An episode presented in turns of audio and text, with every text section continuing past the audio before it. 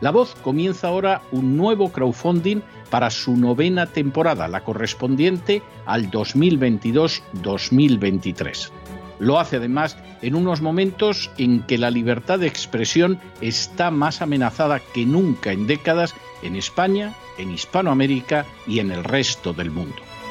Una vez más, como en las temporadas anteriores, está en sus manos la conclusión o la continuidad del programa La Voz. Debido a la crisis económica creciente, al cambio del dólar en relación con el euro y sobre todo a la censura del programa en redes con su correspondiente desmonetarización, en esta novena temporada nos vemos obligados a subir el objetivo hasta la cifra de 130.000 dólares. Con el crowdfunding se mantiene la emisión en directo, en abierto y de forma gratuita del programa a través de YouTube, iBox, SoundCloud, Spotify, Apple Podcasts, Google Podcasts, Tunnel y Stitcher. Además, por supuesto, de encesarvidal.tv. De hecho, es este crowdfunding el que permitirá poder seguir emitiendo en cesarvidal.tv, ya que sin la continuidad de la voz no puede haber continuidad de contenidos en ese canal televisivo. Si la voz, tras la conclusión de esta temporada, no pudiera regresar en el mes de octubre, quizá no sucedería algo tan grave. Una vez más, habría quedado de manifiesto como tantas veces a lo largo de la historia de las naciones hispanas, que para muchos es preferible quejarse, protestar o amargarse a enfrentarse de manera práctica con un problema concreto. No pasaría nada. La voz simplemente dejaría de emitirse por la sencilla razón de que no hay suficientes personas dispuestas a asumir el apoyo de su causa, que es la de la libertad y de la verdad la de la información independiente y la opinión rigurosa, la de la lucha contra las tiranías y contra aquellos proyectos que pretenden convertir en esclavos a los seres humanos. Si piensan que merece la pena seguir escuchando día a día la voz, son ustedes bienvenidos a la hora de contribuir al nuevo crowdfunding que permitirá que puedan escuchar este programa radiofónico una temporada más.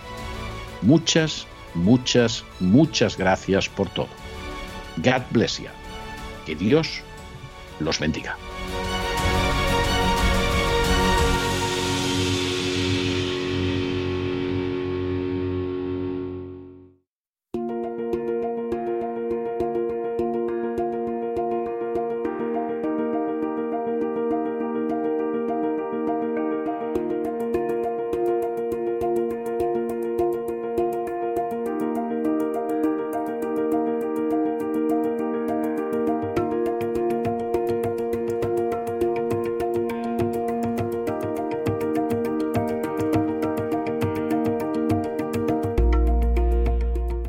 Psicoteca con Miguel Ángel Alcarria.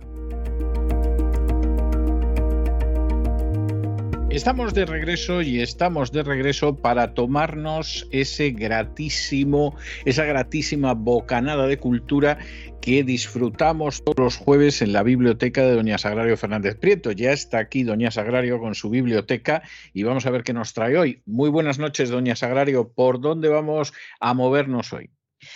Muy buenas noches, don César. Pues vamos a movernos por Europa. Eh, vamos a situarnos en la Segunda Guerra Mundial, que alguien podrá decir la Segunda Guerra Mundial otra vez. Es que la Segunda Guerra Mundial ha marcado muchísimo y vamos a hablar de la Segunda Guerra Mundial durante muchísimos años. Y afortunadamente, desde el punto de vista literario, se han escrito obras maravillosas a raíz de la Segunda Guerra Mundial. Y además esta época ya verá qué interesante es. Bueno, voy a empezar diciendo de qué libro voy a hablar, todavía no lo he dicho. Se titula La ciudad expoliada. Es de Olivia Manning eh, la traducción espléndida es de Concha Cardeñoso, como todas las que suele hacer, y lo edita Libros del Asteroide. Eh, la ciudad expoliada eh, es la, historia de dos jóvenes, para empezar he de decir que es, forma parte de una trilogía y es la segunda de la trilogía. Se puede leer independientemente, pero una vez que has eh, leído esta novela, lo normal es que tengas ganas de leer la trilogía completa, porque esta autora, que ha escrito varias trilogías según se ha ido moviendo a lo largo de su vida, ahora veremos que es muy interesante su vida, pues la verdad es que escribe muy bien y son unos repasos históricos y geográficos mm, realmente interesantes. Y además hay que tener en cuenta lo que significó la Segunda Guerra Mundial, no solo en Europa, sino en las eh, fronteras eh, lejanas, en los países lejanos donde se habían establecido o querían establecer nuevas fronteras, donde, también se libraban batallas.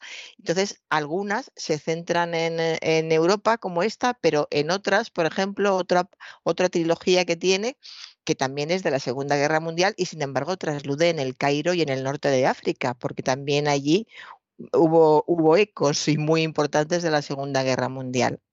Pues bien, en este caso estamos en la ciudad expoliada que es Bucarest. Vamos a centrarnos en Rumanía y en Bucarest. Eh, está protagonizada por dos jóvenes que se llaman Guy y Harriet. Eh, son dos buenas personas, jóvenes, recién casadas, eh, tienen muy buenas intenciones y les mandan a, trabajar, le mandan a él, que es periodista, Guy, le mandan a, trabajar a, Bucarest y ella acompaña a, su marido. Y se enfrentan a, una situación realmente desbordante porque estamos en 1940 en Bucarest. Es decir, que eh, todavía el rey, oficialmente, el rey Carol I o II, creo que era, eh, Carol II era, eh, estaba, estaba reinando. Eh, estaban ya las, eh, las fuerzas eh, nazis, estaban ya desfilando por, por las calles. Había continuamente desfiles, sobre todo de los jóvenes nazis, esos jóvenes tan voluntariosos que hemos visto, voluntariosos entre comillas, porque quiero decir que también eran violentos, pues desfilaban continuamente varias veces al día por las calles de la ciudad para que tú estuviera claro que los alemanes ya estaban allí, ya habían ocupado Bucarest. Y al mismo tiempo a las puertas estaban los comunistas los comunistas que querían eh, conquistar también eh, eh, Bucarest. De modo que la, tensión era, era, impresionante. Y es un mundo, es muy curioso, una vez que dejas de leer y has leído la, la novela y te quedan una serie de, impresiones y recuerda a otras novelas, a películas, incluso en el que se mueve en las personas en, un mundo de tensión porque están en guerra. Me ha recordado mucho a Casablanca, por ejemplo. Esa tensión de una zona en guerra donde nadie explota porque se supone que es neutral, pero te puede pasar cualquier cosa porque ya sabemos cómo son los países o las personas neutrales. Entonces existe esa esa, apariencia de normalidad y esa tensión, porque en cualquier momento esa normalidad se puede romper. Pues aquí pasa algo, algo parecido. Eh, por una parte, bueno, la tensión es muy evidente porque hay una parte de la, de la población que que quiere que lleguen los, los, alemanes. Quiere que lleguen los alemanes sobre todo porque tienen mucho miedo de los bolcheviques. Entonces hay que imaginarse a Rumanía con una frontera donde están ya entrando, por donde están ya entrando los bolcheviques y otra frontera por donde están entrando los, animales, perdón, los alemanes que ya han entrado en gran parte en gran parte no, y hay bastantes alemanes, pero sobre todo ha entrado el, espíritu. Y estos desfiles son muy significativos porque son los niños desfilando, pues como la joven guardia nazi que cantaba las canciones de, de, la época y estaban muy orgullosos de vestirse de, esa manera. Y es que en esa época había un, miedo a los bolcheviques, era, era general, pero eh, Rumanía era además un, país con tradiciones religiosas muy fuertes, muy católico, y les daba miedo el, que se implantara un régimen como... Hungría, quiere usted decir. No, no, estoy hablando de Ah, Rumanía. está hablando de Rumanía todavía. Bien, bien, bien. Sí, sí, hablo. No, no, nos vamos a mover de Rumanía por hoy. por, hoy nos quedamos en Rumanía. Entonces, eh, era una situación muy, muy difícil Eh, hay personajes curiosísimos de, todos eh, los tipos, todos muy bien se para a, dibujar cada personaje que, aparece. Es como la sensación de que van pasando muchos, pero nadie se va sin que, sin que tenga su apunte de cómo es, por qué está allí. Es muy curioso, por ejemplo, los judíos, de, los judíos que todavía están en Rumanía están temblando porque ya hay rumores, ya ha habido detenciones, eh, se sabe algo de lo que ha pasado en eh, lo que está pasando en Europa. Luego, los judíos de, Bucarest están temblando y eh, están cambiándose los apellidos a marchas forzadas, costándoles mucho dinero y mucho esfuerzo hacerlo, claro, pero quieren cambiarse los apellidos para no delatar esos orígenes judíos que les pueden llevar directamente a, la cárcel o a la muerte. Y mientras tanto, hay otros que exhibían el suyo con, orgullo, como en el caso de los alemanes. Los alemanes eh, llegaron, ocuparon, además eran los oficiales, eran alemanes que procedían de la aristocracia y los admiraban. Los eh, rumanos admiraban a estos eh, oficiales pues por el tenían, eh, la manera en que desfilaban, esa autoridad que, desprendían, pero sobre todo estaba la dualidad de tenemos a estos alemanes o tenemos a los bolcheviques. Y estaban en una población eh, que era eh, muy creyente, muy católica. Entonces los comunistas eran marxistas y además eran ateos. De modo que les tenían un, un miedo especial. Y por eso fue la alianza entre el rey de Rumanía en esos momentos, que era mm, Carol II, eh, que se alió a Hitler. De hecho, le pidió ayuda oficialmente a, Hitler para acabar con el ejército ruso. Y ya pues sabemos mm, la Segunda Guerra Mundial, cómo se fue organizando, las, las alianzas que, que hubo.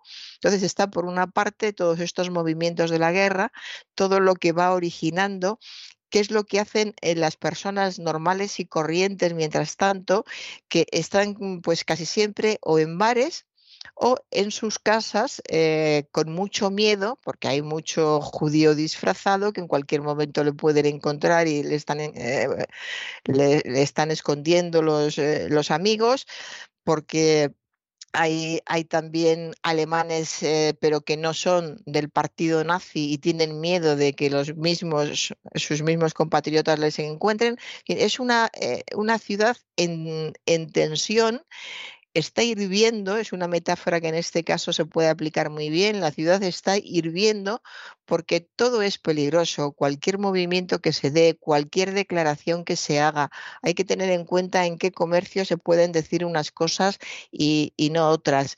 Eh, la conclusión de que al final lo mejor es no decir nada en ninguna parte, pero si no dices nada también eres, sospechoso.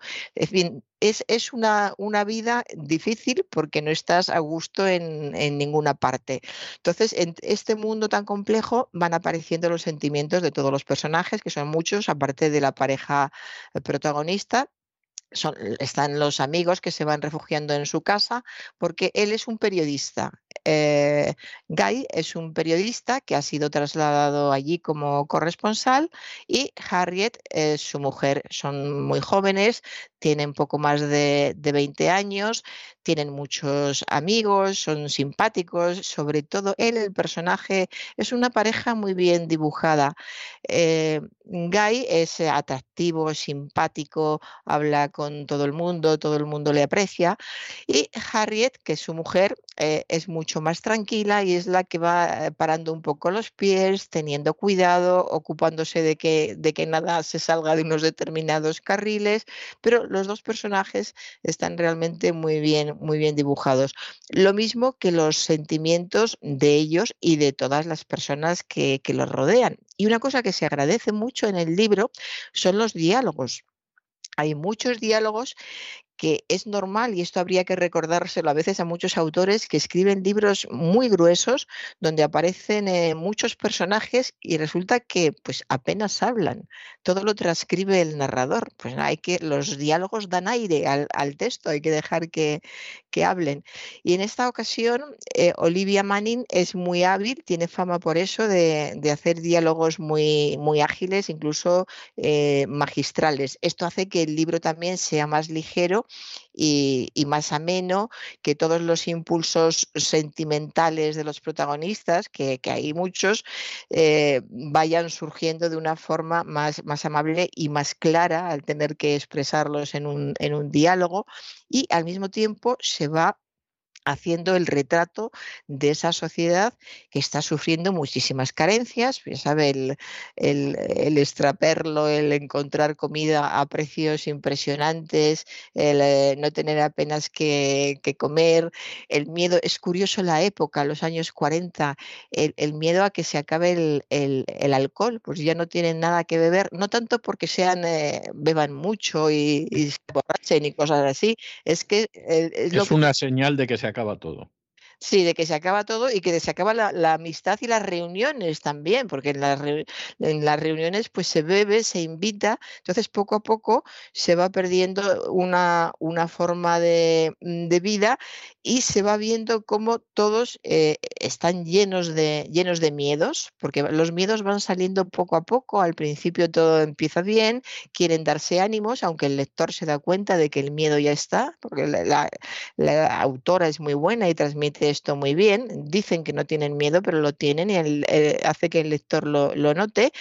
Es evidente que es un momento de incertidumbre, nosotros ya sabemos que el mundo estalló en pedazos.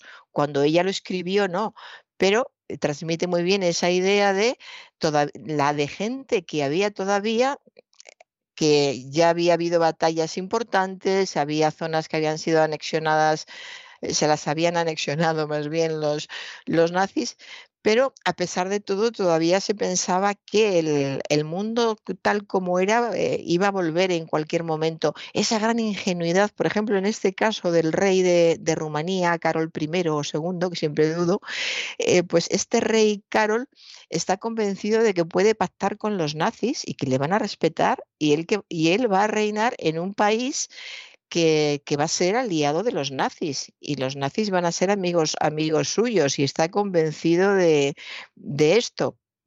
Y todo esto en una, en una novela que a mí me ha recordado mucho en, la manera de narrar a las grandes obras del, del, 19, a los grandes autores del 19, esos grandes novelistas que se enfrentaban a toda una época, a todos los acontecimientos que había habido en, en esa época y que eran capaces son capaces de atrapar al lector y dejarte con una sensación de que has conocido a mucha gente, que se te ha abierto geográficamente el mundo, porque esta es de esas novelas que geográficamente te sitúa muy bien en el mapa de Europa, en cómo era, cómo estaba y cómo ha estado después. Y eh, parece que todo se ensancha después de leer este tipo de novelas. Es una novela pues, muy inteligente, por supuesto, es muy ambiciosa eh, una novela inteligente sobre una época eh, turbulenta y las personas que la sufrieron.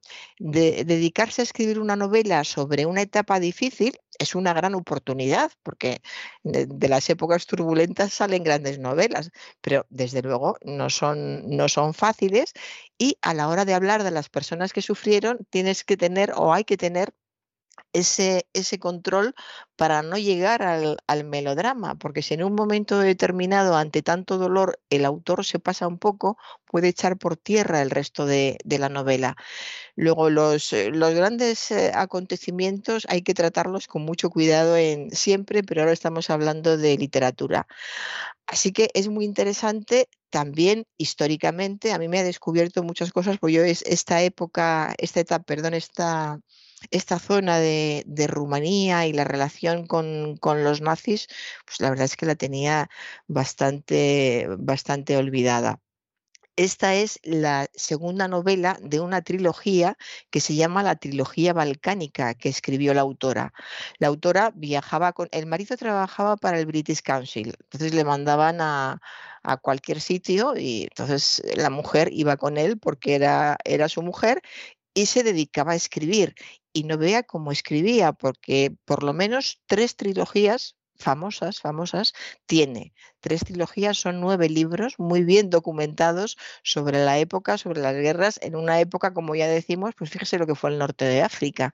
Fue un, auténtico mm, galimatías eh, para, para, definirlo después, para darse cuenta de los países, cómo iban quedando, que, qué sucedía en, en las batallas, en fin, que era una época realmente difícil. Y después de Rumanía se fueron a, Grecia y luego ya al, norte de, África.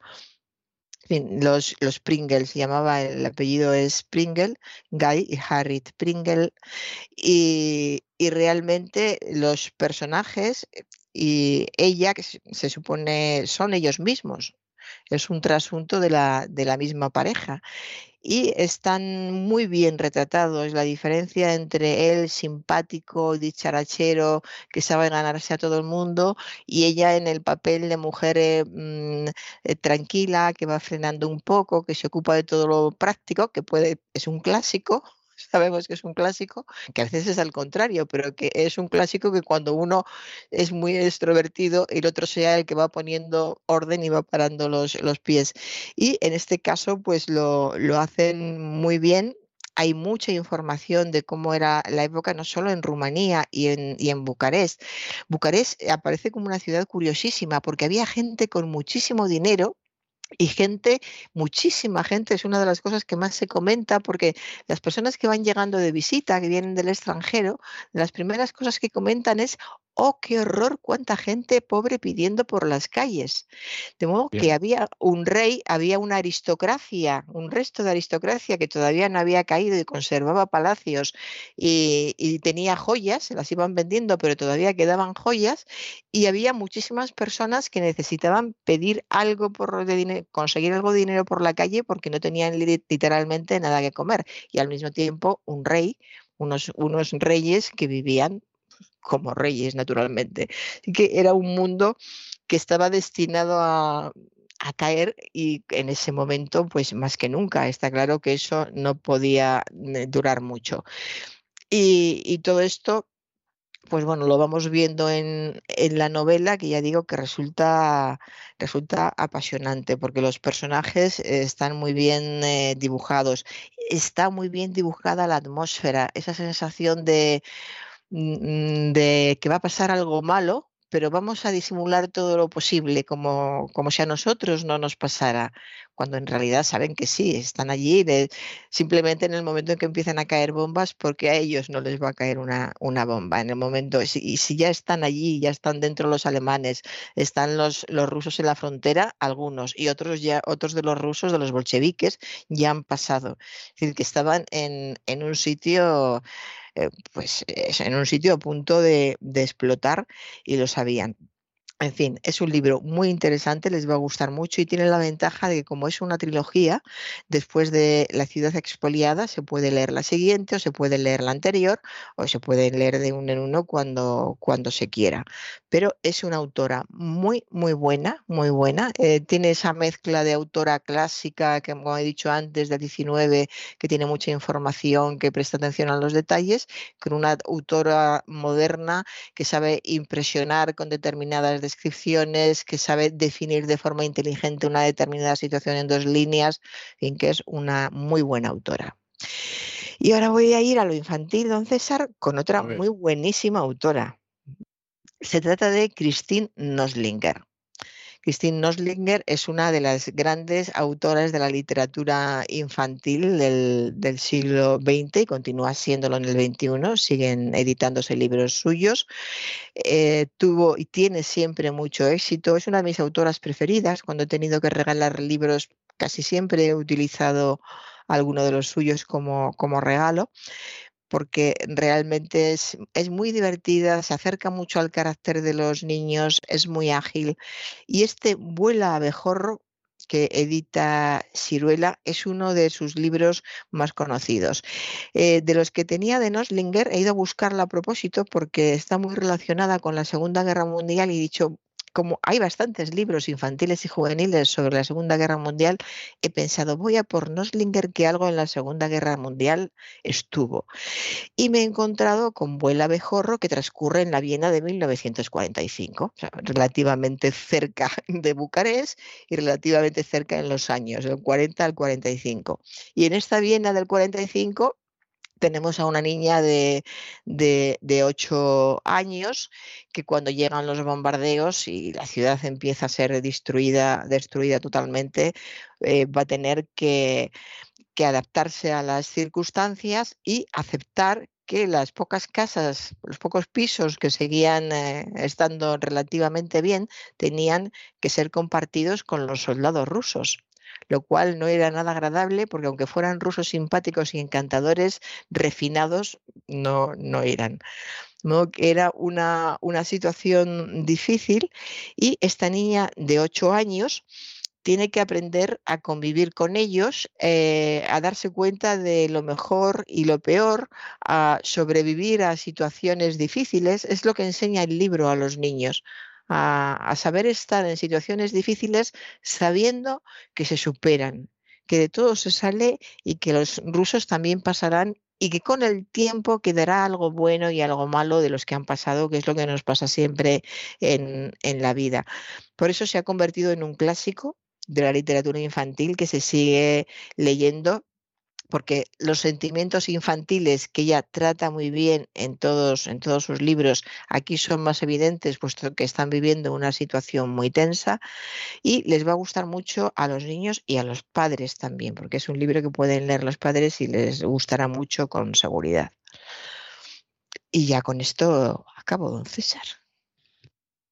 Pues me parece estupendamente, doña Sagrario, me parece muy bien. Y en fin, yo le voy a dejar con algo de música tradicional rumana, ¿eh? por eso de que, de que, en fin, sigamos con la línea que ha ido usted marcando y nos volvemos a encontrar el lunes de la semana que viene, Dios mediante. Estupendo. Hasta el lunes, don César. Y con esta música tradicional rumana, que desde luego la grabación no tiene desperdicio, hemos llegado nosotros al final de nuestra singladura de hoy del programa La Voz. Esperamos que se hayan entretenido, que lo hayan pasado bien, que incluso hayan aprendido una o dos cosillas útiles. Y como siempre, los emplazamos para mañana, Dios mediante, en el mismo lugar y a la misma hora, y nos despedimos con una despedida sureña. God bless you. Que Dios los bendiga. El programa La Voz es una producción de Artorias Incorporated y al amparo del derecho a la libertad de expresión no se hace responsable de las opiniones vertidas en el curso del mismo.